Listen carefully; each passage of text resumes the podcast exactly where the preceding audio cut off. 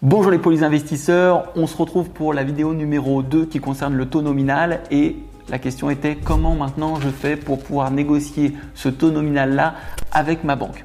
Alors pour comprendre comment négocier le taux nominal, il y a déjà un premier élément à considérer. La majorité des banques appliquent un taux nominal en fonction d'une durée. La durée du prêt, 25 ans, 20 ans, 15 ans, 12 ans, 10 ans, 7 ans, 5 ans, 3 ans, 1 an. La plupart du temps, lorsque c'est un prêt immobilier, eh les durées vont de 10 à 25 ans. C'est ce qui se produit souvent, notamment pour les investisseurs. Il y a d'autres types de prêts hein, qui existent et qui appellent à une autre durée, notamment les prêts relais par exemple, ou alors les prêts in fine. Mais euh, dans notre cas, eh on va retenir ce qui se produit le plus souvent, c'est le prêt classique. Alors, première chose, la durée. Une fois qu'on a compris qu'il y avait une durée et que les banques appliquaient un taux par rapport à cette durée, on est en droit de se poser la question qu'est-ce qui se passerait si au lieu d'emprunter sur 25 ans, et donc d'avoir un taux qui est appliqué sur 25 ans, eh bien j'empruntais sur 24 ans et 11 mois? Eh bien, la réalité, c'est que la banque appliquerait le taux de 20 ans. Oui, vous avez bien entendu. Pour finalement, eh la réduction de temps de 1 mois, vous allez économiser 0,10, 0,15, 0,20 en fonction de la politique commerciale de la banque. Il y a une banque euh, qui fait exception à cette règle, c'est la BNP. La BNP fonctionne par tranche de 2 ans mais euh, la mécanique serait parfaitement la même. Donc ce que je viens de vous dire là, quand vous allez aller voir la banque, eh bien au lieu de demander une période sur 25 ans ou sur 20 ans, eh bien vous allez demander une période sur 24 ans et 11 mois ou alors sur 19 ans et 11 mois.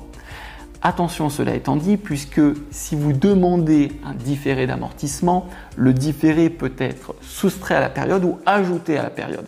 Imaginez que vous demandiez pour réaliser des travaux un différé d'amortissement de 6 mois et que vous ayez demandé un prêt sur 19 ans et 11 mois, eh bien ça signifierait peut-être que ce différé d'amortissement vous amènerait à dépasser euh, la période que vous avez demandé puisqu'elle viendrait s'ajouter. Donc ayez bien cette vigilance.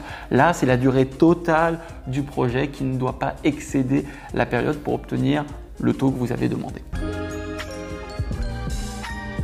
Deuxième manière de négocier, eh bien, en fonction de la politique commerciale, risque euh, et votre potentiel, votre profil, la banque va vouloir faire un effort supplémentaire pour vous attirer à elle, pour que vous collaboriez avec elle, parce qu'elle sait que grâce à vous, eh bien, elle pourra éviter de prendre des risques et surtout gagner de l'argent.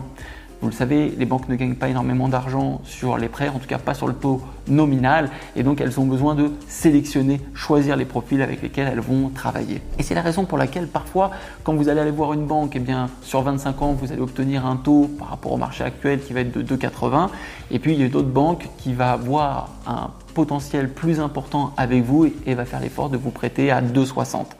Et c'est intéressant parce que l'idée, ce n'est pas systématiquement eh bien, de euh, jouer sur ce tableau-là avec la banque, mais ça permet de démontrer deux choses. La première, c'est que vous avez le choix quant au profil que vous allez retenir de collaboration avec la banque avec laquelle vous allez travailler. Ça, c'est la, première possibilité que vous avez. La deuxième, c'est que ça va vous permettre d'obtenir les meilleures conditions.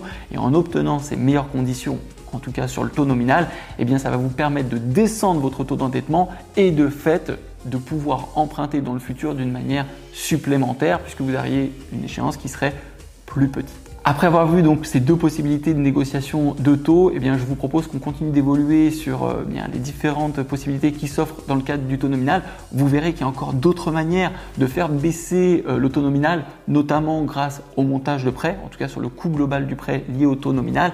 Mais c'est pas pour maintenant. La prochaine vidéo, je vous explique la différence entre le prêt classique avec euh, un prêt à taux fixe et un prêt classique avec un taux variable. À tout de suite.